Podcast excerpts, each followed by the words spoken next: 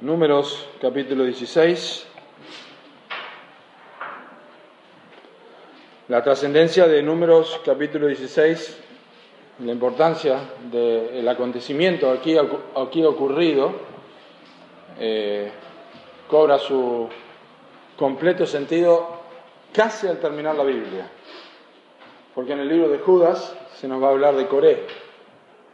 Y lo que Judas va a decir de Coré cierra, por así decir, el verdadero sentido y el espíritu que había en este séquito de levitas en el Antiguo Testamento. Eso es lo, hermoso de toda la escritura, ¿no es cierto? De ir a través de toda la Biblia, leer toda la Biblia, que lee yo números al principio del año y está llegando a Judas al final del año, lee Coré y se acuerda, ah, esto era... Pero qué importante lo que dice Judas sobre Coré y, lo, vamos a, lo vamos a considerar en, en esta esta mañana también. Pero bien, vamos a orar primero y considerar el capítulo, vamos a ir yendo parte por parte y vamos a tratar de obtener la aplicación en los ejemplos que la Biblia nos dice en 1 Corintios de la razón de por lo cual fue escrito el Antiguo Testamento, especialmente el libro de números para nuestra enseñanza. Padre, queremos darte gracias por tu palabra. Queremos rogarte, Señor, que tú bendigas la escritura. Quizá ningún otro capítulo como este, Señor, donde están involucrados hombres que estaban en el ministerio, como los levitas, Corey, su familia. Eh, quizá ningún otro capítulo nos muestre la seriedad con que tú eh, tratas la rebeldía, la rebelión, especialmente contra la autoridad divina y directamente contra ti. Señor, rogamos que al exponer tu palabra, al meditarla y considerarla, el Espíritu Santo traiga a la luz en nuestros corazones todas aquellas cosas que necesitamos aprender para ser más semejantes a nuestro Salvador, el Señor Jesucristo. Que alumbres nuestros ojos con la exposición de tu palabra. Lo pedimos en el nombre de Jesucristo. Amén. Número 16, vamos a leer los primeros siete versículos. Dice así este capítulo. En realidad hay dos confrontaciones en el capítulo 16 dos confrontaciones, una abarca los versículos 1 al 35, hay un pequeño paréntesis entre el versículo 36 y 40, y de versículo 41 hasta el versículo 49 tenemos la segunda confrontación. Y no hay nada que nos debe sorprender en la escritura, sino más bien nos debe mostrar lo terrible que es el corazón del hombre, porque después de lo que pasa en la primera confrontación no pensamos que va a volver a ocurrir nada, pero así es y ocurre. Así que los que conocen la historia ya lo saben y los que no lo verán. Dice versículos 1 al 7, Coré, hijo de Isar, hijo de Coat, hijo de Leví, y Datán y Abiram, hijos de Eliab, y On, hijo de Pelet, de los hijos de Rubén, tomaron gente y se levantaron contra Moisés con doscientos cincuenta varones de los hijos de Israel, príncipes de la congregación de los del consejo, varones de renombre, y se juntaron contra Moisés y Aarón y le dijeron, le dijeron, basta ya de vosotros, porque toda la congregación, todos ellos son santos, y en medio de ellos está Jehová. ¿Por qué pues os levantáis vosotros sobre la congregación de Jehová? Cuando oyó esto Moisés, se postró sobre su rostro y habló a Coré y a todo su séquito, diciendo, Mañana mostrará Jehová quién es suyo y quién es santo, y hará que se acerque a él, al que él escogiere, él lo acercará así.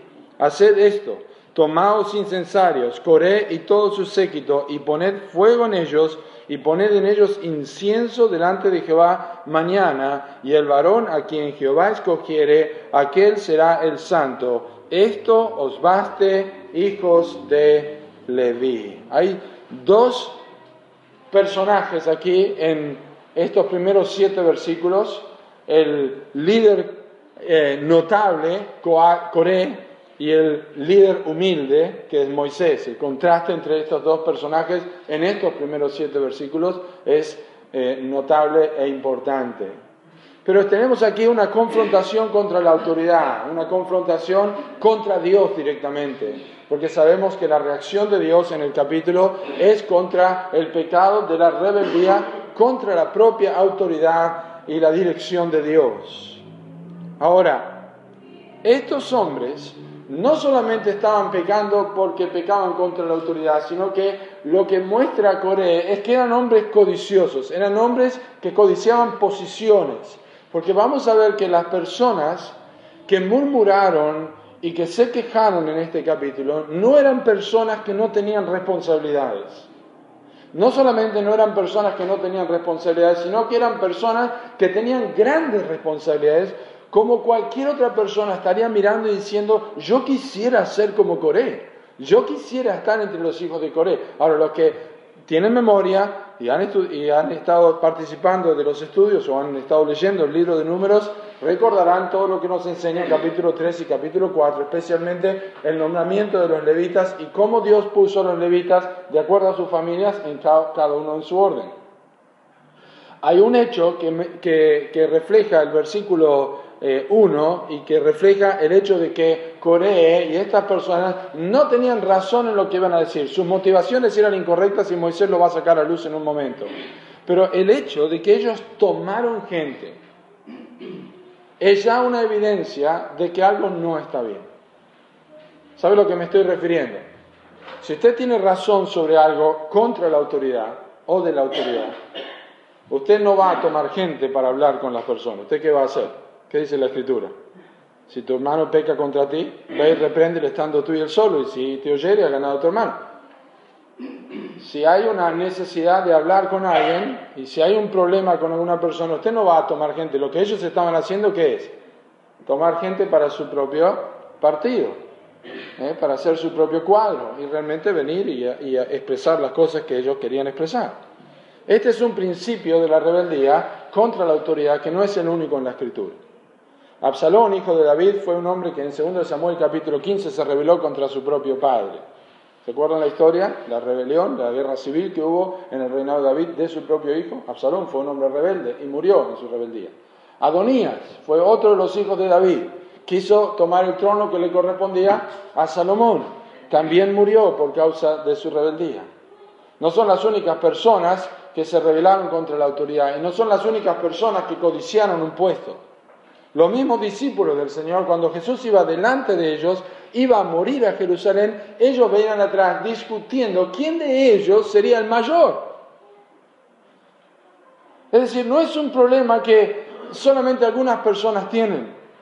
Es un problema del corazón, es el problema de querer reconocimiento, es el problema de querer figurar, es el problema de querer que tenemos todos nosotros de que nos reconozcan, que nos mencionen, que digan algo de nosotros, este soy yo, miren, pongan mi nombre, allí estoy en la cartelera o allí estoy haciendo esto, o me ponen el historial de la iglesia o lo que sea, este soy yo.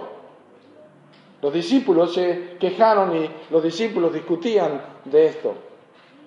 Y lo que leí esta mañana en mi lectura bíblica de este hombre del Nuevo Testamento, al cual resistía al mismo apóstol Juan, le impedía la entrada, se llamaba Diótrefes. ¿Se acuerdan? Diótrefes quería el primer lugar, en tercera de Juan, él quería el primer lugar, él quería el primer lugar y no permitía que nadie gobernara sobre su mandato. Así que no es, no es, este, eh, eh, no es antinatural lo que vemos en este capítulo. Estas personas tomaron gente y se levantaron contra Moisés. Lo que es notable, porque estas personas van a morir, Coré y su séquito y los 250 hombres, lo que es notable es que eran personas de renombre eran príncipes. ¿Cómo es posible que personas con estas características hayan llegado al punto de resistir la autoridad?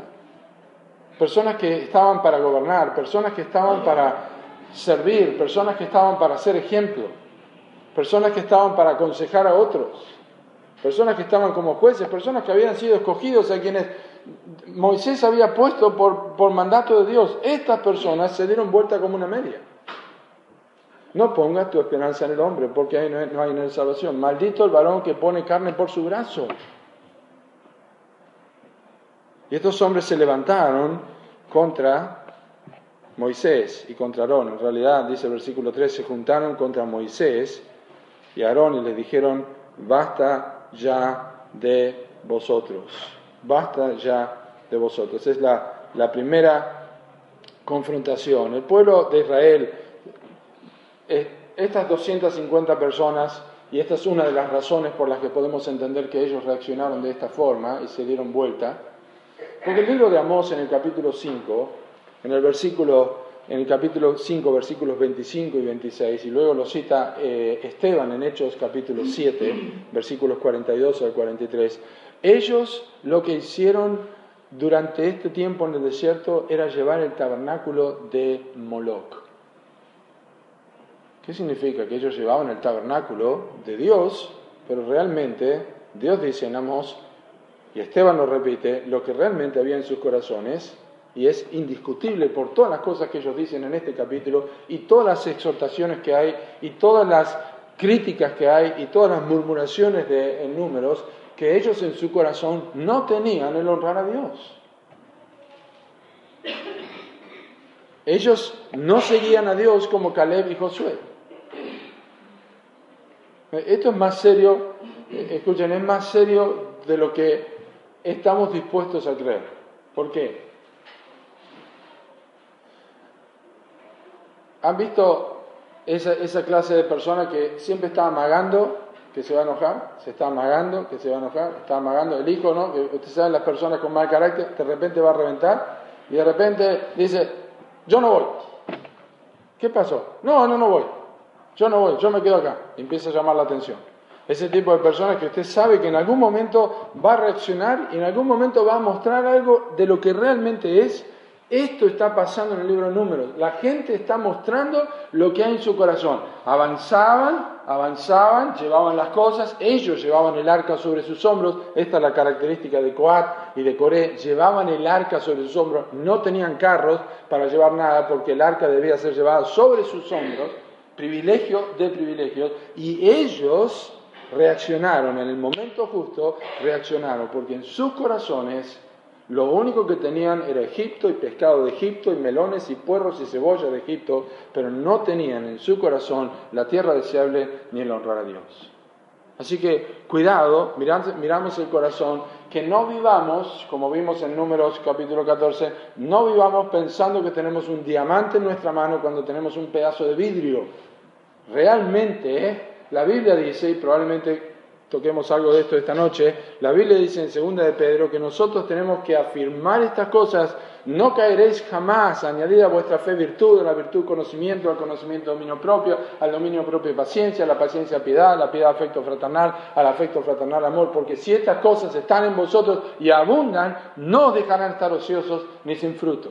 Coat, Coré y todos estos que estaban aquí se volvieron ociosos porque ellos empezaron a ver su ministerio simplemente como una actividad, pero no como el valor de llevar el arca a Dios. Y ellos querían liderar, pensaban que eso era lo más importante y reaccionaron en este momento, reaccionaron de esta manera, pero lo único que tenían en sus corazones era volver a Egipto, volver a Egipto. 250 hombres de renombre, ellos los llaman aquí y los juntan con ellos y dice también que eh, estaban relacionados con... Eh, Abiram, Datán y Abiram, hijos de Eliab, y On, hijos de Pelet, de los hijos de Rubén.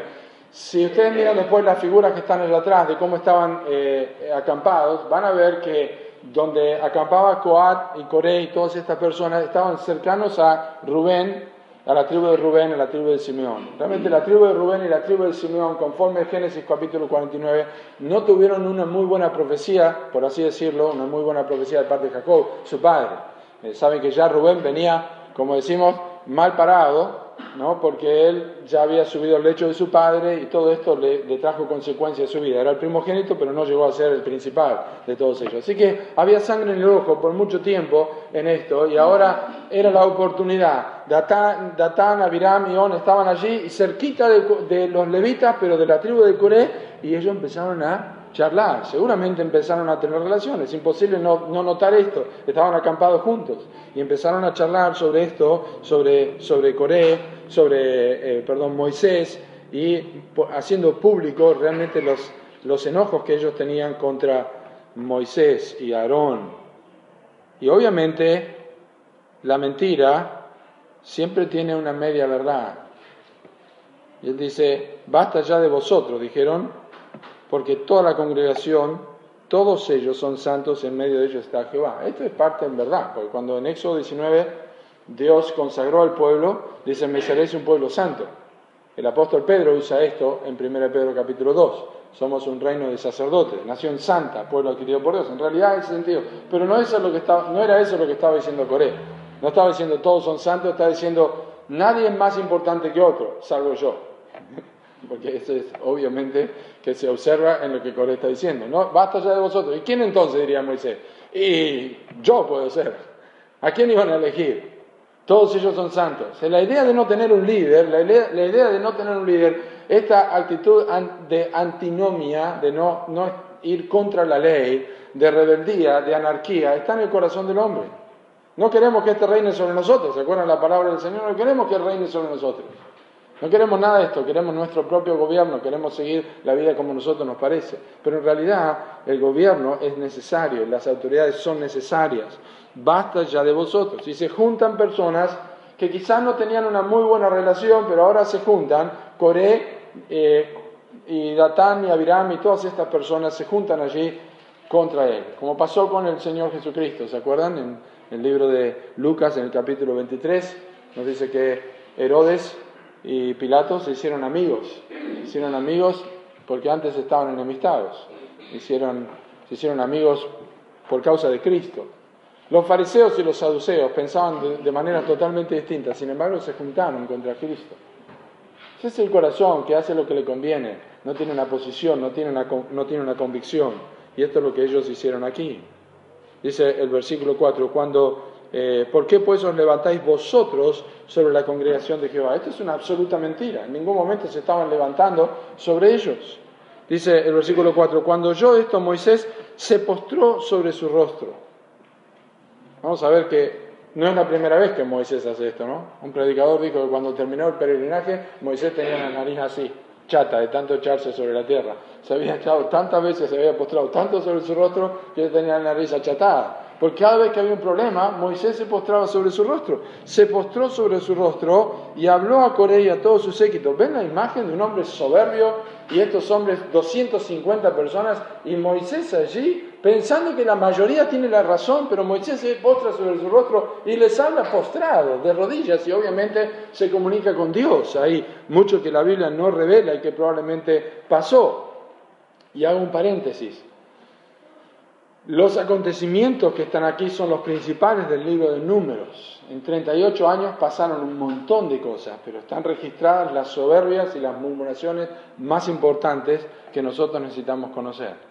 Pero todo el libro de números nos habla de la obstinación. ¿Quiere conocer acerca de la obstinación? Estudie el libro de números y va a ver que es así como lo estamos haciendo. Se postró sobre su rostro y habló a Corea a todo su séquito diciendo, mañana mostrará Jehová quién es suyo y quién es santo y hará que se acerque a él al que él escogiere. Él lo acercará así.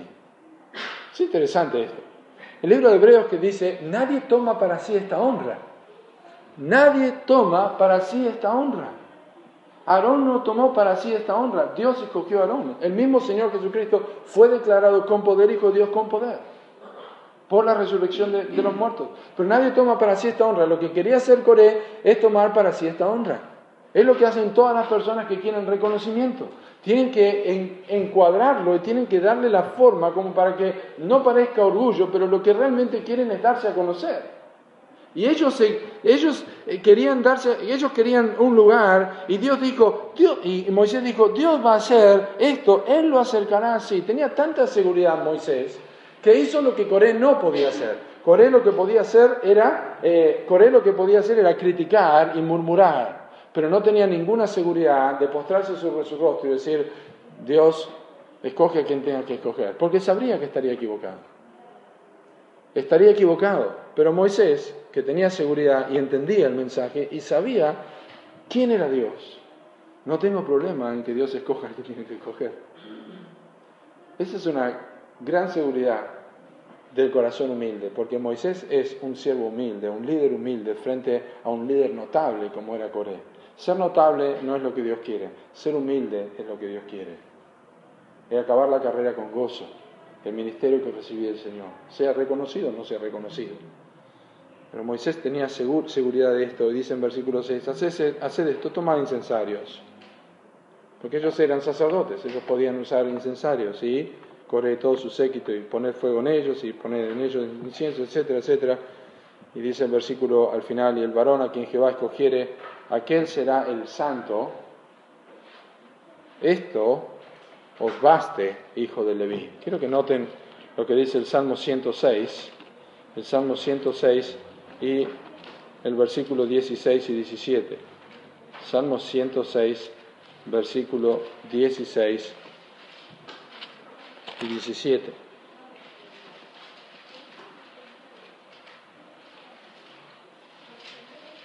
Dice, tuvieron envidia de Moisés en el campamento y contra Aarón, el santo de Jehová. Entonces se abrió la tierra y tragó a Datán y cubrió la compañía de Abiram. No sé qué pensarían los coreitas, porque vamos a ver que Dios tuvo misericordia. Hay salmos para los hijos de Coré, pues no todos ellos murieron, como el Salmo 42. Pero ¿qué pensarían ellos cuando leían este salmo? Que dice que tuvieron envidia de Moisés, porque eso es la importancia de toda la escritura un versículo, otro versículo y tenemos la imagen completa. ¿Qué tenían ellos? Tenían envidia, igual que los hermanos de José. ¿Por qué lo vendieron? Por envidia. No porque él era orgulloso, sino porque ellos eran orgullosos. de vendieron a José y ellos tenían envidia de Moisés. Mire, las personas que envidian a los que lideran no saben lo que hacen. Si alguna vez está una bajo una, ha tenido una responsabilidad espiritual y algo que cumplir, usted sabe el peso que eso significa cuando quiere hacerlo bajo la voluntad de Dios, cuando quiere servir al Señor y tiene una responsabilidad, ya sea lo que Dios le haya dado, sabe lo que es liderar. No es algo para envidiar, es algo para tener lástima el otro a veces. Tengo, no, yo no, no, quisiera estar en tu lugar, eso es lo que dicen muchos, no quiero estar en tu lugar. Pero tiene que lidiar con esto, tiene que lidiar con aquello, tiene que lidiar con esto. Los que envidian una posición, lo único que quieren es reconocimiento, no les interesa la honra de Dios. No les interesa servir a Dios, no les interesa glorificar a Dios en lo que hacen. Por eso al mínimo, a la mínima presión abandonan, son ladrones y salteadores. Ahora, vamos a leer un poquito más y luego quiero compartirles un, un entorno de Coré de lo que ya vimos en el libro de Números. Versículo 8 dice, dijo más Moisés a Coré, oíd ahora, hijos de Leví, ¿os es poco que Dios os haya apartado de la congregación de Israel, acercándoos a Él para que ministréis en el servicio del tabernáculo de Jehová y estéis delante de la congregación para ministrarles. Y que te hizo acercar a ti y a todos tus hermanos los hijos de Leví contigo, procuráis también el sacerdocio. Por tanto, tú y todo tu séquito sois los que os juntáis contra Jehová porque pues Aarón, ¿qué es para que contra él murmuréis? Miren, no tenían idea de lo que estaban haciendo. Porque ¿quién puede murmurar contra Aarón? Aarón, que había hecho un becerro de oro, ellos lo sabían. Aarón había murmurado contra Moisés y contra María, y ellos lo sabían. Es como Moisés diciendo, yo, ni yo tendría envidia de Aarón.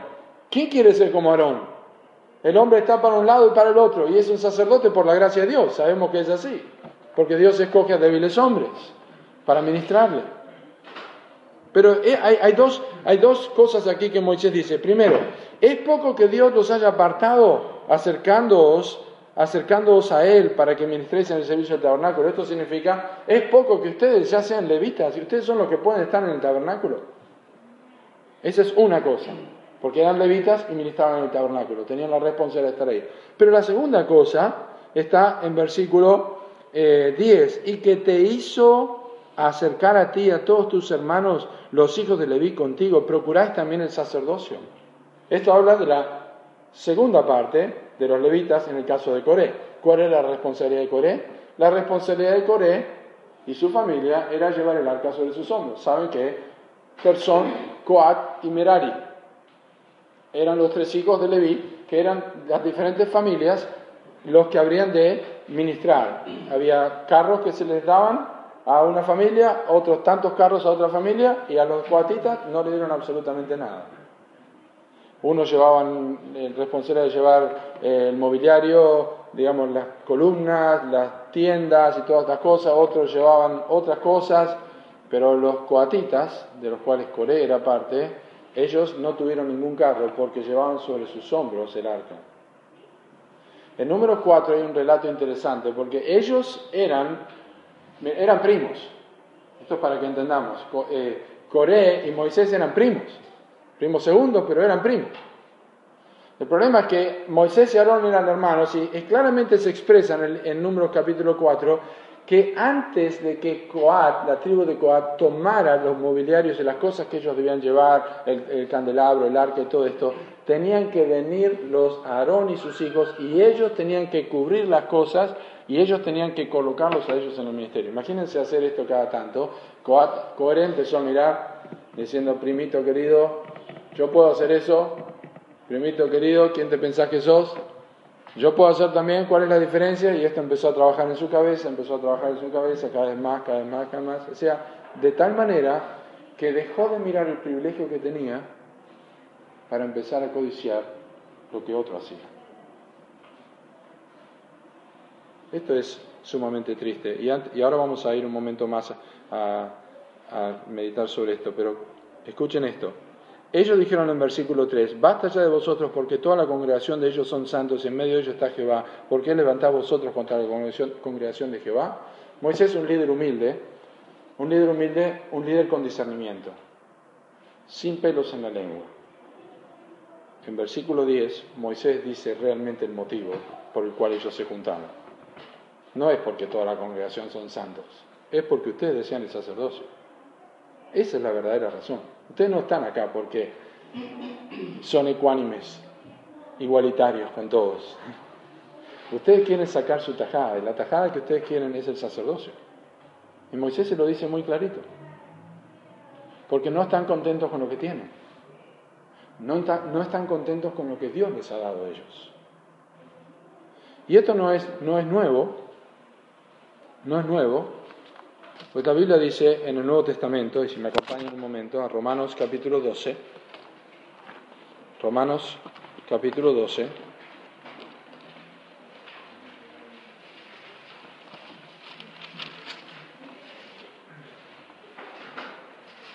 versículo 3, Romanos 12, 3, dice, digo pues, por la gracia que me es dada a cada cual que está entre vosotros, que no tenga más alto concepto de sí que el que debe tener, sino que piense de sí con cordura, conforme a la medida de fe que Dios repartió a cada uno. Porque de la manera que en un cuerpo tenemos muchos miembros, pero no todos los miembros tienen la misma función, así también nosotros siendo muchos, así nosotros siendo muchos, somos un cuerpo en Cristo y todos los miembros los unos de los otros. Saben que el apóstol Pablo fue la persona por, por este, eminencia quien, quien usó el cuerpo humano como ejemplo de la iglesia, del cuerpo de Cristo. Aquí en Romanos es la primera vez que lo utilizan, eh, hablando del cuerpo. Y el versículo 4 dice, de la manera que en un cuerpo tenemos muchos miembros, pero no todos los miembros tienen la misma función. Coré olvidó la función que tenía. Olvidó que llevaba el arca sobre sus hombros. Era la misma presencia de Dios. Creo, que, creo que este ejemplo de números y la responsabilidad de Coré está marcada en la Biblia para que veamos nosotros a qué punto llega el corazón. Que no importa el privilegio, no importa el servicio que nosotros tengamos. Siempre vamos a codiciar algo, a menos que nosotros estemos en nuestro lugar. Primera de Corintios 12 es el otro pasaje, no lo vamos a leer, pero Pablo lo, utiliza, eh, lo, usa de una forma un poco más extensa y, se acuerdan las palabras, dice, si dijere el ojo, porque, si dijere la mano porque no soy ojo, no soy el cuerpo, si no soy mano, no soy, soy pie, etcétera, etcétera, no soy el cuerpo, por eso no será el cuerpo, porque no soy ojo, no soy el cuerpo. Y, el hecho es que Pablo dice, antes aquellos miembros que nos parecen, nos parecen eh, menos eh, visibles son los que más cuidamos. Y son los que no se ven. ¿Saben que los, los, miembros más importantes del cuerpo son los que no se ven? Sin embargo, en la iglesia es al revés. Los que no se ven quieren ser vistos. Imagínense usted teniendo un hígado colgando acá, un intestino colgando tiene que verse, eh, mira lo que es el hígado, eh, cómo funciona el hígado, el hígado colgando, los riñones colgando acá, todo, ¿por qué? Porque son importantes para el cuerpo, mire, funciona todo esto. No funciona si está todo escondido. pero son importantes. Y le puedo asegurar que la mano nunca va a ser lo que el hígado puede hacer. Usted puede vivir sin mano, pero no puede vivir sin hígado y sin riñón y sin intestino. Sin embargo, algunos buscan honras que no necesitan. Jeremías capítulo 45, versículo 5.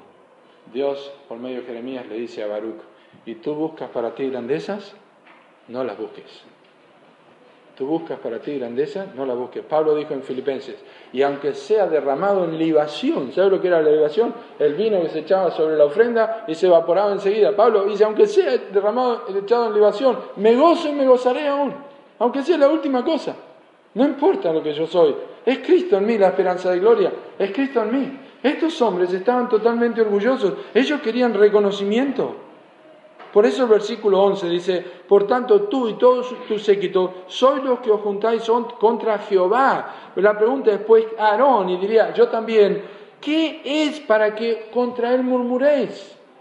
la idea de Moisés es clara, dice, ustedes están errando, ustedes no están haciendo un problema conmigo. Cuando hay un problema incorrecto, de, mala fuente en la iglesia, no es un problema contra el pastor, es un problema contra Dios o contra el líder o el maestro o quien sea que tiene una responsabilidad espiritual. Es un problema contra Dios. Y dice el versículo 12, y envió Moisés, y miren la cosa va cada vez peor, pues envió Moisés a llamar a Datán y a Abiram, hijos de Eliab, mas ellos respondieron, no iremos allá. Excelente manera de tratar un problema si lo hay. De la causa que no informaba, no entendía, me informaba con diligencia. Razonarás con tu prójimo, dice Levítico, para que no participes de su pecado. Entonces, aquí evidentemente no hay, no hay ganas de razonar. La persona que no quiere hablar. Es, es cuando los problemas en la iglesia y no puede haber comunicación, pero la persona no quiere hablar. Cuando viene por un pasillo, el otro pasa por el otro, o va en la vereda en la calle, el otro se cruza el otro y lo esquiva. Eso no es la forma de solucionar los problemas. Si hay verdaderamente un problema y si hay un deseo de solucionar los problemas, nosotros nos vamos a juntar. Pero ellos no quisieron. Y dijeron, noten, la gente cuando está de esta, de esta manera, tienen las cosas al revés. Miren, es poco que nos hayas hecho venir de una tierra que destila leche y miel. ¿Se dan cuenta de lo que está diciendo? Es poco que nos hayas hecho venir de una tierra que destila leche y miel para hacernos morir en el desierto, sino que también te enseñaré de nosotros imperiosamente. ¿Sabes lo que pasa con Datán y Abiram y estas personas y hijos de Eliab? Ellos comenzaron a llamar a lo bueno malo y a lo malo bueno. Isaías capítulo 5, versículo 20. Hay de los que llaman a lo bueno malo y a lo malo bueno. Hay de los que cambian estas cosas. Entonces cambia y dice, dice, yo no voy más a la iglesia porque en el mundo me tratan mejor mis amigos que en la iglesia. ¿Qué, qué forma de razonar es esa? Quizás nos ha pasado por la cabeza a muchos nosotros. Al final me tenemos, o eh, cuanto más amo a, conozco a la gente, más amo a mi perro. O en ese caso puede ser. Pero en la iglesia no puede pasar eso. Cuanto más conozco a la gente en la iglesia, tanto más amo a los amigos inconversos. No. ¿Qué pasa, Rick? ¿Qué es lo que está pasando? Hay un, error porque comenzamos a llamar a lo bueno malo y a lo malo bueno. ¿Cómo la tierra que fluye leche y miel? Está diciendo, no es esa, es la que nos sacaste. No es la que Dios nos manda. Es la que vos nos sacaste. Egipto es la tierra que fluye leche y miel. Donde les daban con látigos, donde les hacían hacer, les hacían juntar paja, les hacían hacer ladrillo, tenían que sufrir bajo el, peso de, de Egipto. ¿Esa es la buena tierra? Y sí, la escritura dice en Juan capítulo 3, versículo 19, la condenación es esta, que los hombres amaron más las tinieblas que la luz, porque sus obras eran malas. Y por eso que estos hombres están diciendo esto, sus obras son malas y por eso aman las tinieblas, aman Egipto y aman esta tierra falsa de, donde ellos decían que fluía leche y miel. ¿Cómo que te, enseñoreas de nosotros imperiosamente, nos hacen morir en el desierto. Moisés por haber dicho, un momento, un momento, un momento. ¿Quién decidió quedarse en el desierto? Ustedes dijeron, dijeron que la tierra iba a tragar a sus moradores. Moisés podría haber dicho todo eso, pero ¿saben por qué no lo dijo? Porque el problema no era con Moisés, el problema no era con Dios. Ahora, eso revela el carácter del líder también. Porque todo lo que yo veo líder acá es que se postra sobre su rostro y habla con Dios. Hasta este momento, Moisés es un siervo humilde, pero ahora van a ver Moisés, el líder enojado. Versículo 14.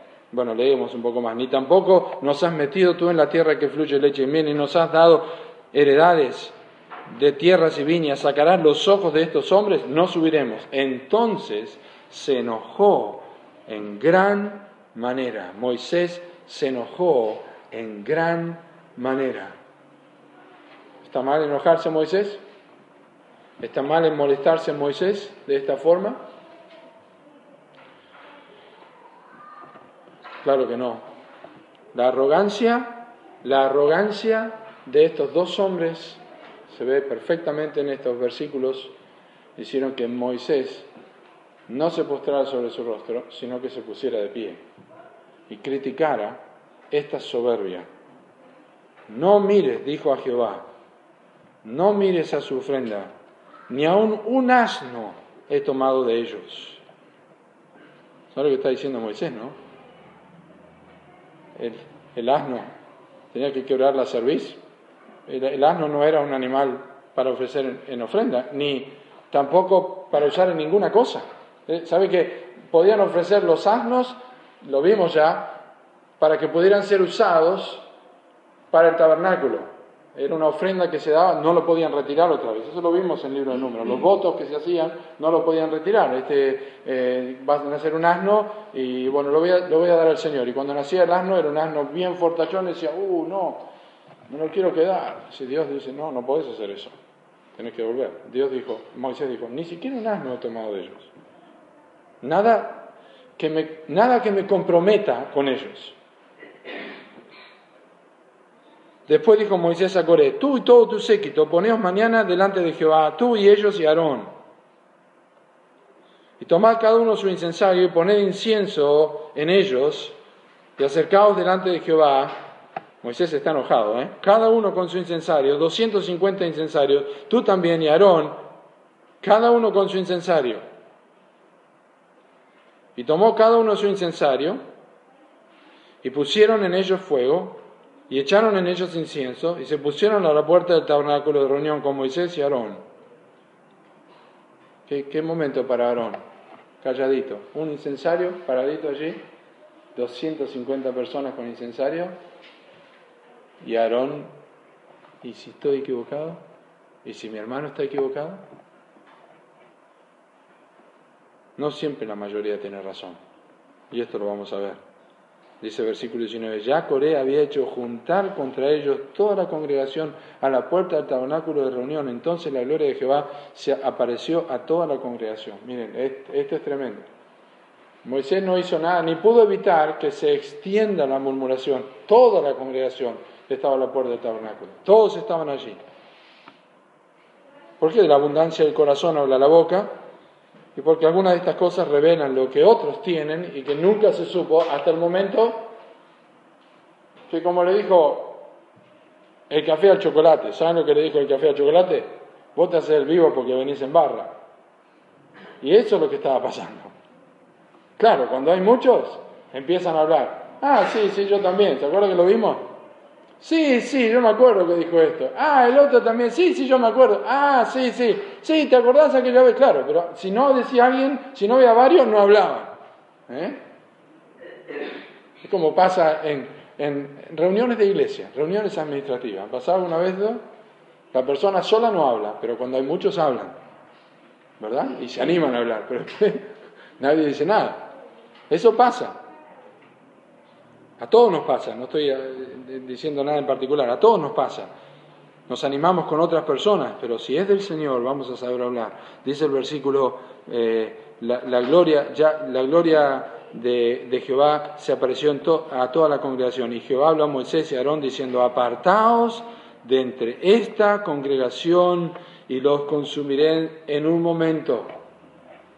¿Y qué hay que hacer cuando pase esto? Versículo 22. Y ellos se postraron sobre su rostro y dijeron, Dios, Dios de los espíritus de toda carne, ¿no es un solo hombre el que pecó? ¿Por qué airarte contra toda la congregación? Entonces Jehová habló a Moisés diciendo, habla a la congregación y dile, apartaos de, alrededor de la tienda de Coré, Datán y Abiram. ¿No es fabuloso como Dios responde? Apartaos de esta congregación, lo voy a consumir. Y después dice, di a la congregación que se aparten porque los voy a consumir. Dios responde la oración de Moisés. Moisés está en sintonía con Dios en este momento. Está rogando a Dios. Está clamando a Dios. Y Dios está apareciendo a partir del versículo 18 y hasta el versículo 35 como el juez justo. Ya vimos a, a Coré, un líder notable, a Moisés, un líder humilde, a Moisés, un líder enojado, y ahora tenemos a Jehová, el juez justo, el juez que va a juzgar correctamente, que va a responder por Moisés y Aarón. Dice en el libro de Isaías, Ninguna arma forjada contra ti prosperará y condenarás toda lengua que se levante contra ti en juicio. Esta es la herencia de los siervos de Jehová y su salvación de mí vendrá. Y esto es lo que va a pasar ahora con Moisés y Aarón. La salvación de Moisés y Aarón no va a venir de Moisés y Aarón. La salvación va a venir de Dios mismo. Y ellos, perdón, versículo 25 dice, entonces Moisés se levantó y fue a Datán y a Abiram y a los ancianos de Israel, y los ancianos de Israel fueron en pos de él, y él habló a la congregación diciendo, apartaos ahora de las tiendas de estos hombres impíos, y no toquéis ninguna cosa suya, para que no perezcáis en todos sus pecados. Y noten, versículo 27, y se apartaron de las tiendas de Coré, de Datán y de Abiram en derredor y Datán y Abiram salieron y se pusieron a las puertas de sus tiendas con sus mujeres, sus hijos y sus pequeñuelos. Evidentemente no todos, vamos a ver, porque no todos murieron. Pero es interesante cómo algunas personas a tiempo reaccionan, examinan sus motivos y reaccionan. Y después de todo esto dijeron, esto no está bien, esto no está bien. ¿No, ¿No es lindo eso? Que el justo me reprenda, dice el Salmo 141, si no me equivoco, que el justo me reprenda será un excelente bálsamo que no me herirá en la cabeza. No es bueno cuando nos llaman la atención, no es bueno al que, hace, eh, al, que, al que se ha extraviado y hace volver al pecador del error de su camino y le habla y le dice, no pensando, le voy a hablar pero no me va a dar bolilla. Yo sé que le voy a hablar, le voy a hablar, pero se va a poner duro como un metal. Y usted va y le habla y la persona dice, gracias hermano, gracias pastor, gracias por haberme dicho esto, gracias por haberme dado ese versículo. Nunca sabemos. ¿Le ha pasado? Usted va a hablar con una persona y este no me, este no me va a escuchar el Evangelio, tiene una cara de bulldog. No me va a escuchar para nada. Y usted le habla y la persona dice, ¿dónde queda tu iglesia? Y el otro que tiene cara de ángel, usted le va a hablar y le responde como el demonio. Porque las apariencias no son lo que, lo que parecen. Y estos hombres se apartaron. Realmente, un alivio para Moisés ver que gente realmente se apartó y reaccionaron y volvieron en sí en medio de esto. Y Moisés dijo en versículo 28, 28, en esto conoceréis que Jehová, me gusta esa frase, la tengo subrayada en mi Biblia, en esto conoceréis que Jehová me ha enviado para que hiciese estas cosas y que no las hice por mi propia voluntad. La exposición y los subpuntos de Moisés en este versículo serían, mire, les voy a decir que en esto les voy a mostrar, van a conocer que Dios me envió para hacer estas cosas y que yo no las hice por mi propia cuenta. Déjenme explicarles por qué. Moisés se siente en la silla y le voy a explicar por qué. Porque cuando Dios me llamó, yo le dije a Dios que envíe, le rogué que envíe por el que tiene que enviar. Y Dios me dijo que me iba a enviar a mí. Y yo le volví a decir, Dios, pero yo no sé hablar, yo no sé hablar, yo soy tartamudo, yo no sé hablar. ¿Y sabe qué pasó? Dios se enojó conmigo. Y me dijo, ¿quién dio la boca al hombre?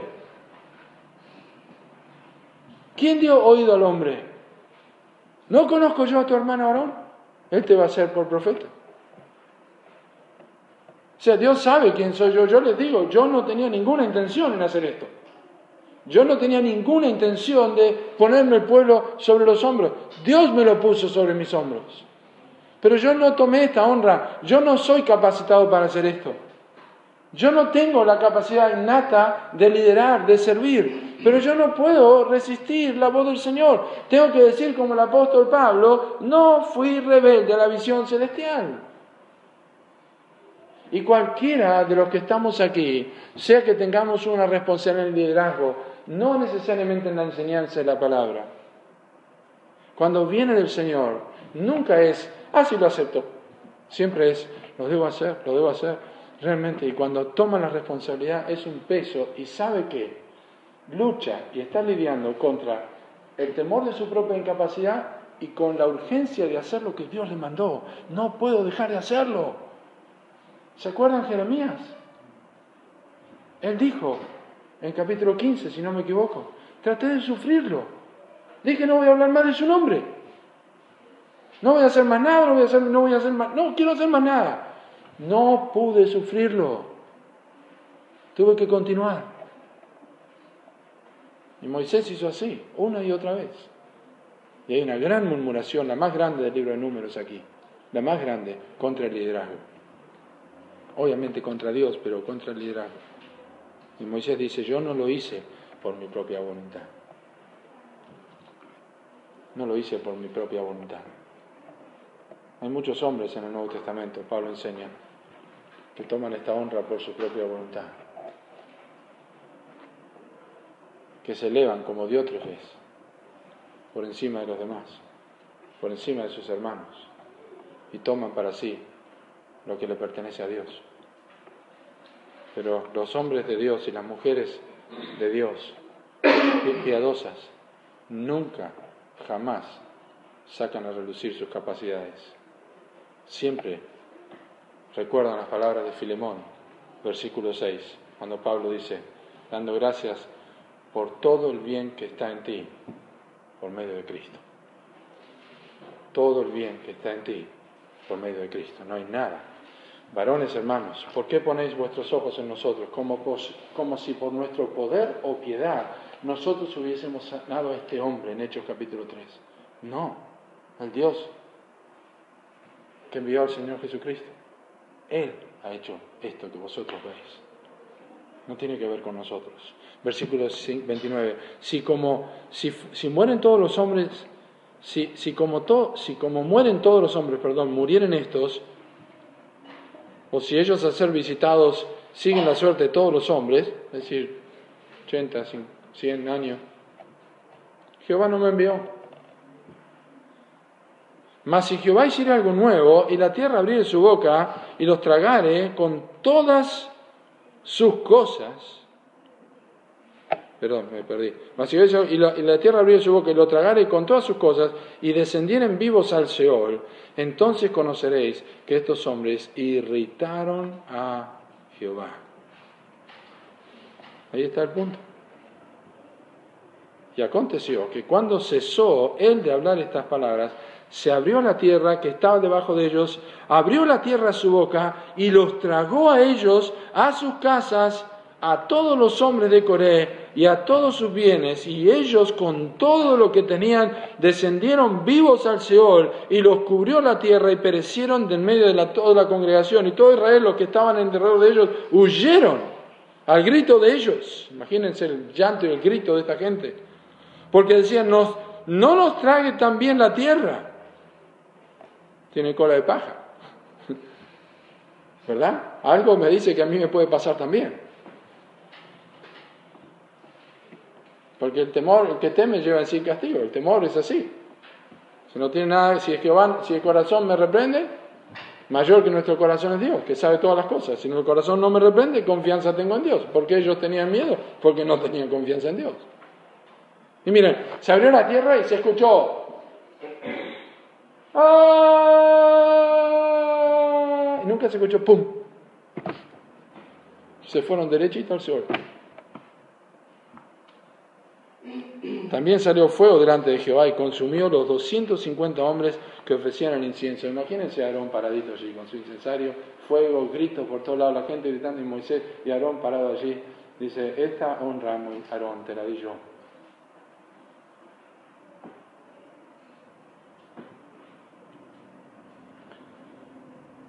Judas utiliza la palabra contradicción. Judas 11 dice que los falsos profetas perecieron en la contradicción de Coré. Es la palabra griega antilogía, que significa oposición.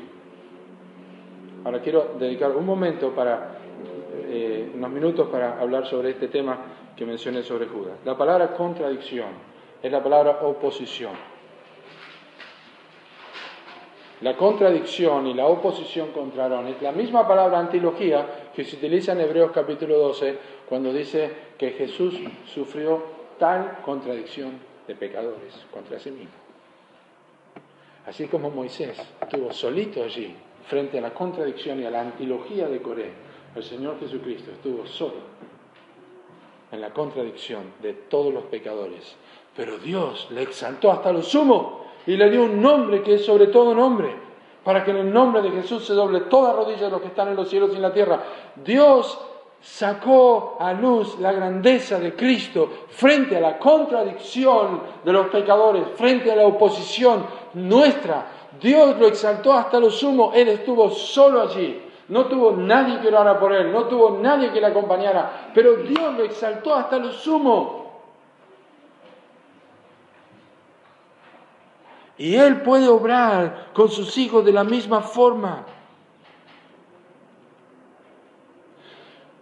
Es tan serio el tema que cuando Judas habla en versículo 11, dice que se han desviado en el camino de Caín por el error de Balaam, siguiendo la contradicción de Coré. Lo que hace Judas es usar tres ejemplos tremendos del Antiguo Testamento.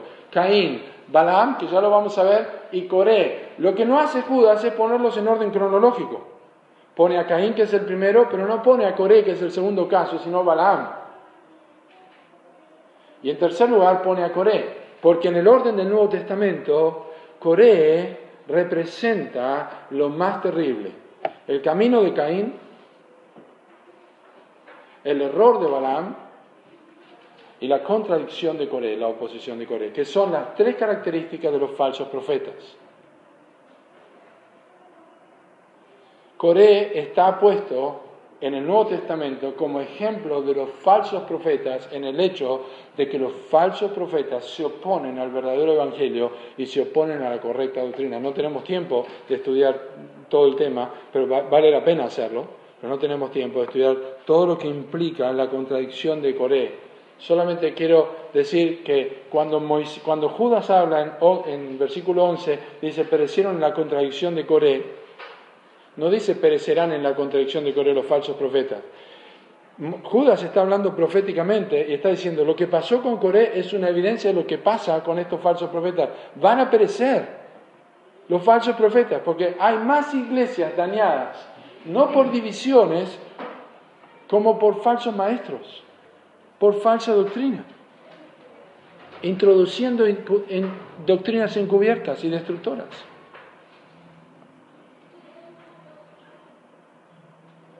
Entonces, no es la historia de Coré, no es solamente un hecho sin trascendencia en el Antiguo Testamento, sino que Judas en el Nuevo Testamento nos dice, esto es muy serio lo que pasó. Es el punto final, es el epílogo. Coré es el ejemplo final de lo peor que hay contra la autoridad del Evangelio. Y dice versículo 36, y ya estamos en la última parte.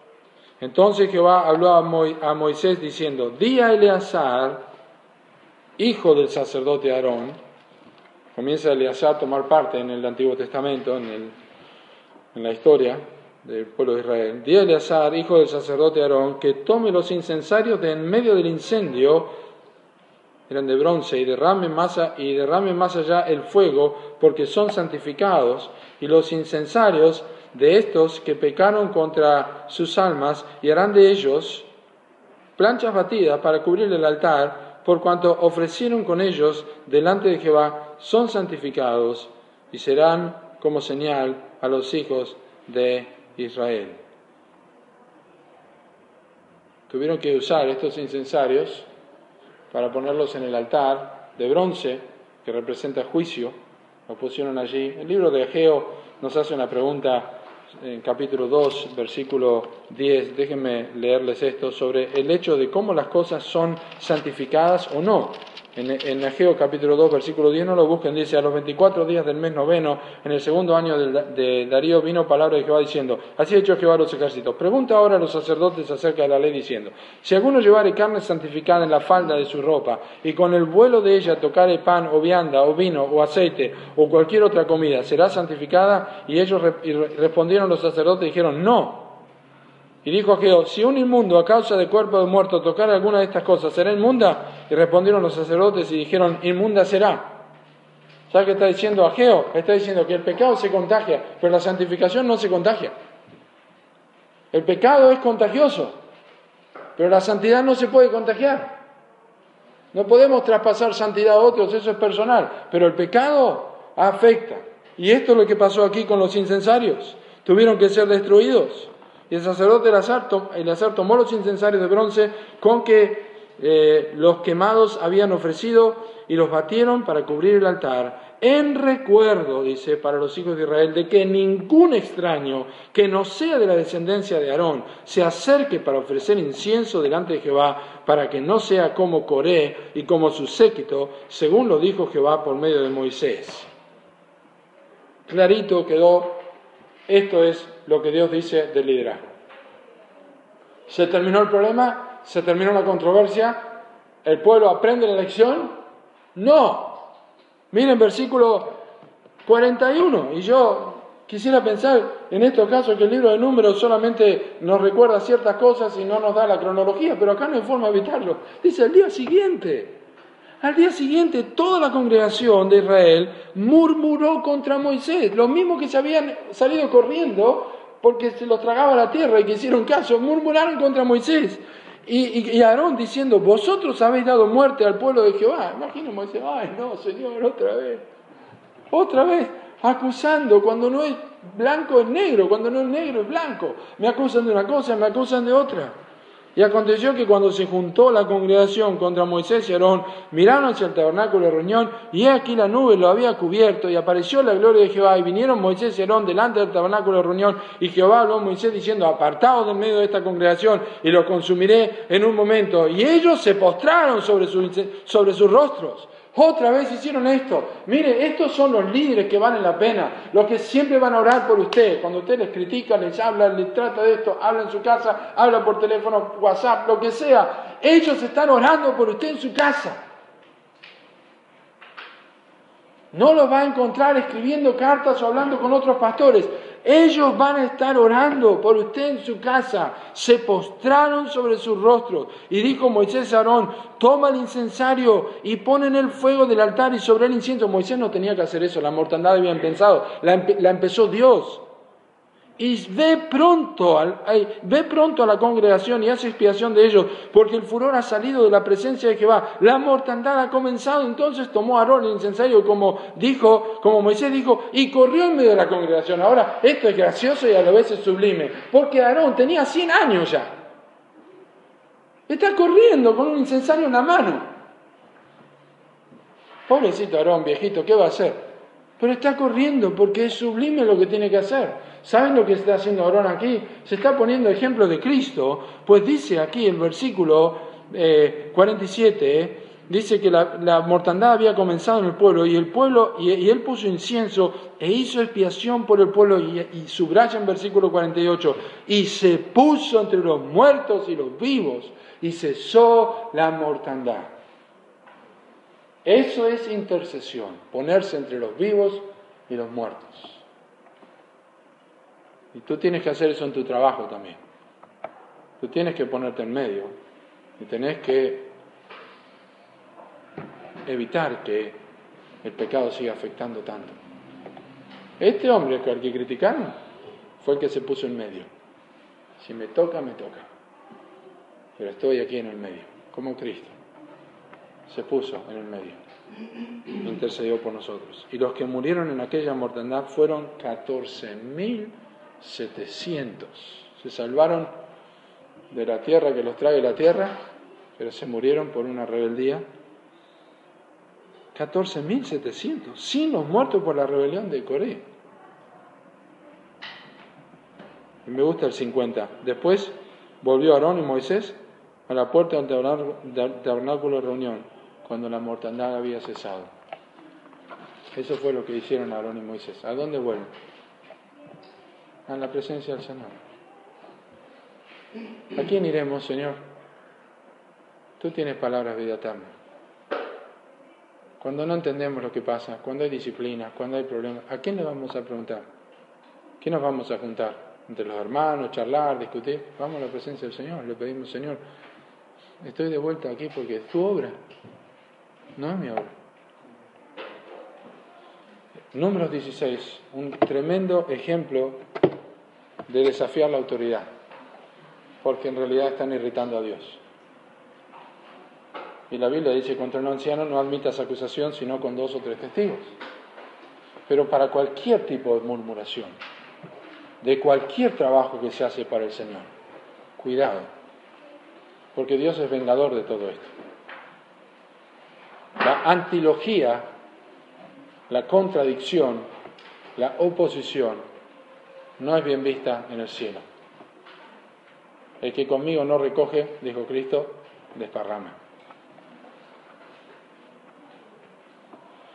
Gamaliel, termino, dijo estas palabras a los ancianos, apartados de estos hombres, no los toquéis, no sea que tal vez seáis hallados luchando contra Dios.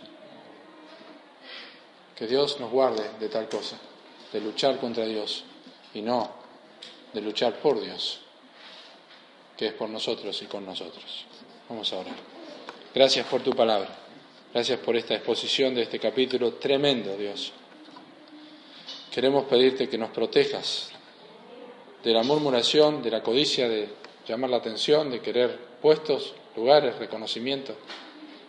Señor, ayúdanos a apreciar lo que ya tenemos y a valorarlo como Coré debía haber valorado el arca y el mobiliario que llevaba sobre sus hombros. Gracias por los líderes que pones sobre nosotros. Gracias porque tu obra es tu obra y no nuestra. Nosotros somos colaboradores en la labranza de Dios, nada más.